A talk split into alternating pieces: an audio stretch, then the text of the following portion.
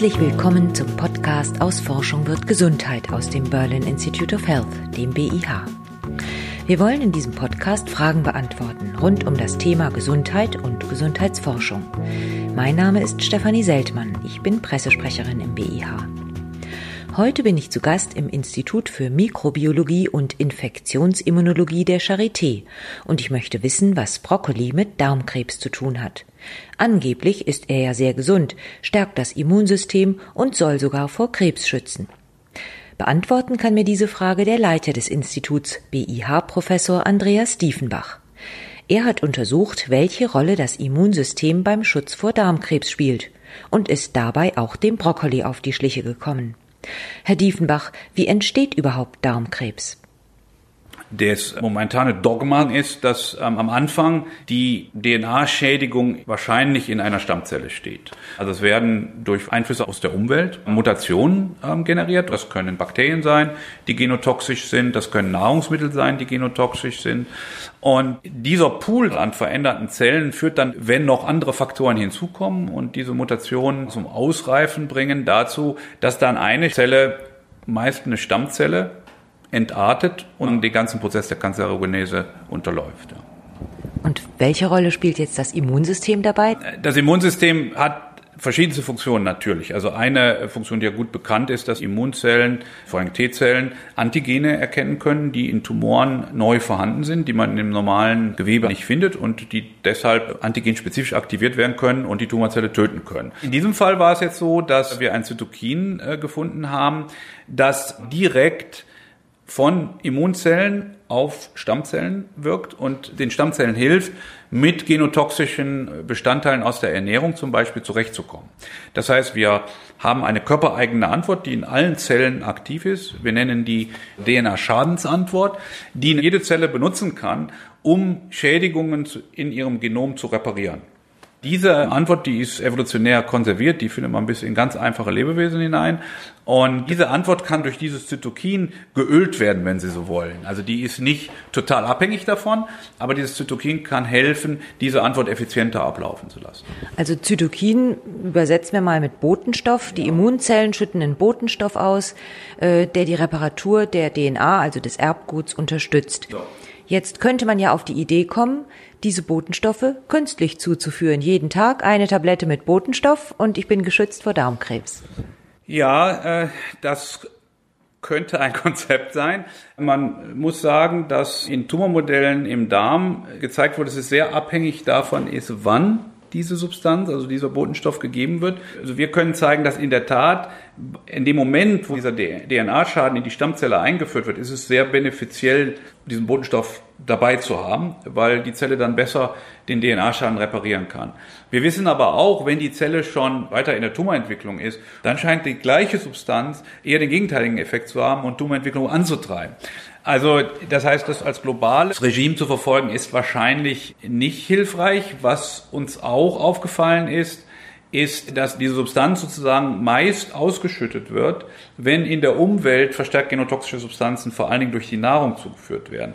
Das heißt, es ist sozusagen ein schnelles Anschwellen an Konzentration dieser Substanz und dann aber auch wieder ein schnelles Abfluten, sodass wahrscheinlich es ganz kritisch ist, dass in dieser kritischen Phase, in der man die Substanz braucht, sie vorhanden ist und das ist natürlich durch, sagen wir mal, eine Therapie, die man konstant gibt, ganz schwer darzustellen. Ja. Äh, sie haben ja auch herausgefunden, dass bestimmte Inhaltsstoffe aus bestimmten Kohlsorten, zum Beispiel Brokkoli, die Produktion von genau diesem IL-22-Botenstoff ankurbeln. Ist das das Geheimnis, warum Brokkoli angeblich so gesund ist? Es wird schon lange spekuliert, dass vor allen Dingen, wir nennen das Phytochemikalien in äh, Brokkoli, vor allen Dingen die Gruppe der sogenannten Glucosinolate, gesundheitsfördernde Wirkungen haben soll, vor allen Dingen, wenn es um Kanzerogenese-Experimente im Darm gibt. Keiner wusste so genau, wie das funktioniert. Was wir zeigen konnten, ist, dass in der Tat einige Untergruppen dieser Phytochemikalien in der Tat genotoxisch selber sind. Das heißt, jedes Mal, wenn wir sozusagen äh, Brokkoli essen, untergehen wir eine voll ähm, entwickelte DNA-Schadensantwort. Das heißt, ähm, wir challengen unser Genom damit, wenn wir Brokkoli essen. Und als Reaktion des Körpers darauf machen wir mehr von diesen Botenstoffen, die uns helfen, mit dieser DNA-Schaden umzugehen. Also das könnte in der Tat eine Grundlage sein, warum das gesundheitsfördernd ist.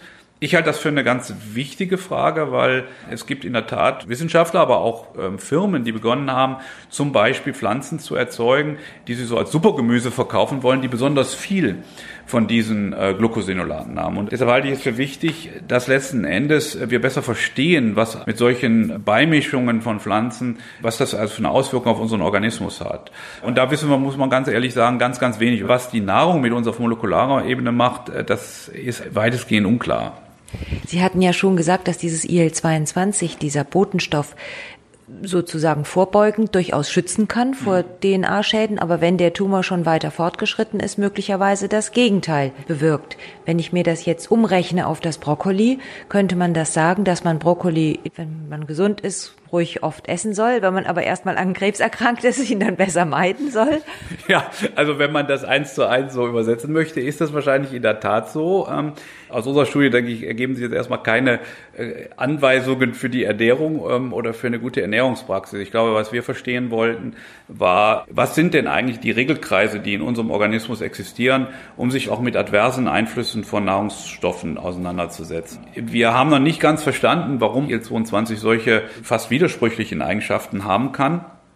Und es ist sicherlich denkbar, dass wenn man die Pathways dann mal genau verstanden hat, dass wir wirklich nur den gesundheitsfördernden Pathway anschalten und den anderen völlig unberührt lassen. Aber ich glaube, dazu müssen wir einfach noch mehr Daten sammeln. Das ist, glaube ich, immer so, wenn man das, was ja so als gemeinsames Discovery Science bezeichnet wird, da macht man erstmal eine Entdeckung und dann dauert es halt meist noch ein paar Jahre, bis man dann das so weit ähm, aufdröseln kann, dass man auch wirklich sagen kann, äh, wenn wir diesen Pathway in dieser Situation angehen, dann ist es auch sicher, dass wir nur die erwünschten Effekte sehen und keine unerwünschten Effekte sehen. Ne? Jetzt gibt's ja auch sogenannte ungesunde Lebensmittel, zum Beispiel rotes Fleisch, das soll das Darmkrebsrisiko erhöhen. Ja, also das haben wir uns ein bisschen angeguckt in der Studie. Ähm, das heißt, wenn man Brokkoli isst, und in Mäusen kann man das machen, dass man die auf Diäten setzt, die überhaupt keine pflanzlichen Bestandteile mehr haben und dann einen solchen Bestandteil aus Brokkoli dort hinzufügt. Das heißt also relativ gut kontrolliertes Experiment. Wenn man dann Mäuse, die sozusagen gar keine Pflanzenbestandteile mehr zu sich nehmen, vergleicht, wie die mit einem DNA-Schaden umgehen, der jetzt von einer ganz anderen Substanz kommt. In diesem Fall haben wir nicht rotes Rindfleisch genommen, sondern wir haben Bestrahlung genommen, ja, also ionisierende Strahlung. Dann sehen wir in der Tat, dass äh, die Tiere, die mit ähm, Substanzen aus Brokkoli gefüttert wurden, dass die wesentlich besser mit dem DNA-Schaden umgehen konnten. Ja. Sie haben Ihre Erkenntnisse, Sie haben es eben gesagt, an Mäusen gewonnen. Wie sicher sind Sie denn, dass die Ergebnisse auf den Menschen übertragbar sind? Also das Interleukin 22, genauso wie der Interleukin 22 Rezeptor sozusagen auf Epithelzellen und epithelialen Stammzellen des Darms, finden wir in Mensch und Maus. Die Zellen, die das machen, sind in Mensch und Maus auch sehr ähnlich. Wir wissen sogar, dass es einige genetische Veränderungen im IL-22-Locus, also sogenannte Single Nucleotide Polymorphisms, oder SNPs, ähm, die prädiktiv für Tumorwachstum sind, äh, finden wir auch bei Menschen. Also das heißt, ähm, ich könnte mir gut vorstellen, dass in der Tat ähnliche Pfade auch bei Menschen vorhanden sind. Aber wie das äh, so ist, man macht erst eine Beobachtung in äh, Tiermodellen und validiert es dann human. Und ich denke, das ist das, was wir und viele andere weltweit jetzt gerade versuchen. Ja. Essen Sie persönlich gerne Brokkoli? Nee. Eigentlich wirklich nicht. Und wie gesagt, es gibt auch andere Gemüse, die das haben. Ja, es ist die ganze Gruppe dieser sogenannten äh, Kreuzblütler, ja, also sogar der Rosenkohl zum Beispiel, andere Kohlgemüse, ähm, die ich dann durchaus ganz gerne mag. Aber Brokkoli selber finde ich jetzt gar nicht so. Könnte ich zu meinen Lieblingsgemüsen nennen. Wie geht's denn jetzt weiter? Was wollen Sie als nächstes erforschen? Was ist der nächste Schritt? Wir haben im Tumormodell noch einige Fragen. Also was ist wirklich die Rolle ähm, dieser verschiedenen, vor allen Dingen der Zellpopulation, die das ähm, Interleukin 22 machen können, äh, während der Tumorentstehung? Sehen wir das auch in anderen Typen von Tumoren zum Beispiel? Äh, wir haben die Geschichte im Darm begonnen, aber wenn wir gewusst hätten, dass die Verarbeitung der DNA-Schadensantwort das zentrale äh, Thema geworden wäre, hätte man vielleicht auch mal sich gerne die Haut angeguckt und das Melanom. Ja, äh, das ist was, was wir jetzt gerade tun. Und da scheinen ähnliche Mechanismen zu wirken. Ich denke, in einem breiteren und weiteren Sinne ähm, interessiert uns eben vor allen Dingen Regelkreise, die wir in unserem Körper äh, benutzen, um uns an unsere Umwelt gut anzupassen, äh, weil wir glauben, dass eben eine Fehlsteuerung solcher Regelkreise die Ursache für viele entzündliche Erkrankungen ist, die wir heute sehen. Und ich denke, in diesem Gebiet äh, werden wir uns sicherlich über die nächsten Jahre weiterentwickeln. Vielen Dank, Herr Diefenbach. Das war der BIH-Podcast aus Forschung wird Gesundheit aus dem Berlin Institute of Health. BIH-Professor Andreas Diefenbach antwortete auf die Frage, was hat Brokkoli mit Darmkrebs zu tun? Falls auch Sie eine Frage zur Gesundheit oder zur Gesundheitsforschung haben, schicken Sie sie gerne an info@behealth.de. Tschüss und bis zum nächsten Mal, sagt Stefanie Seltmann.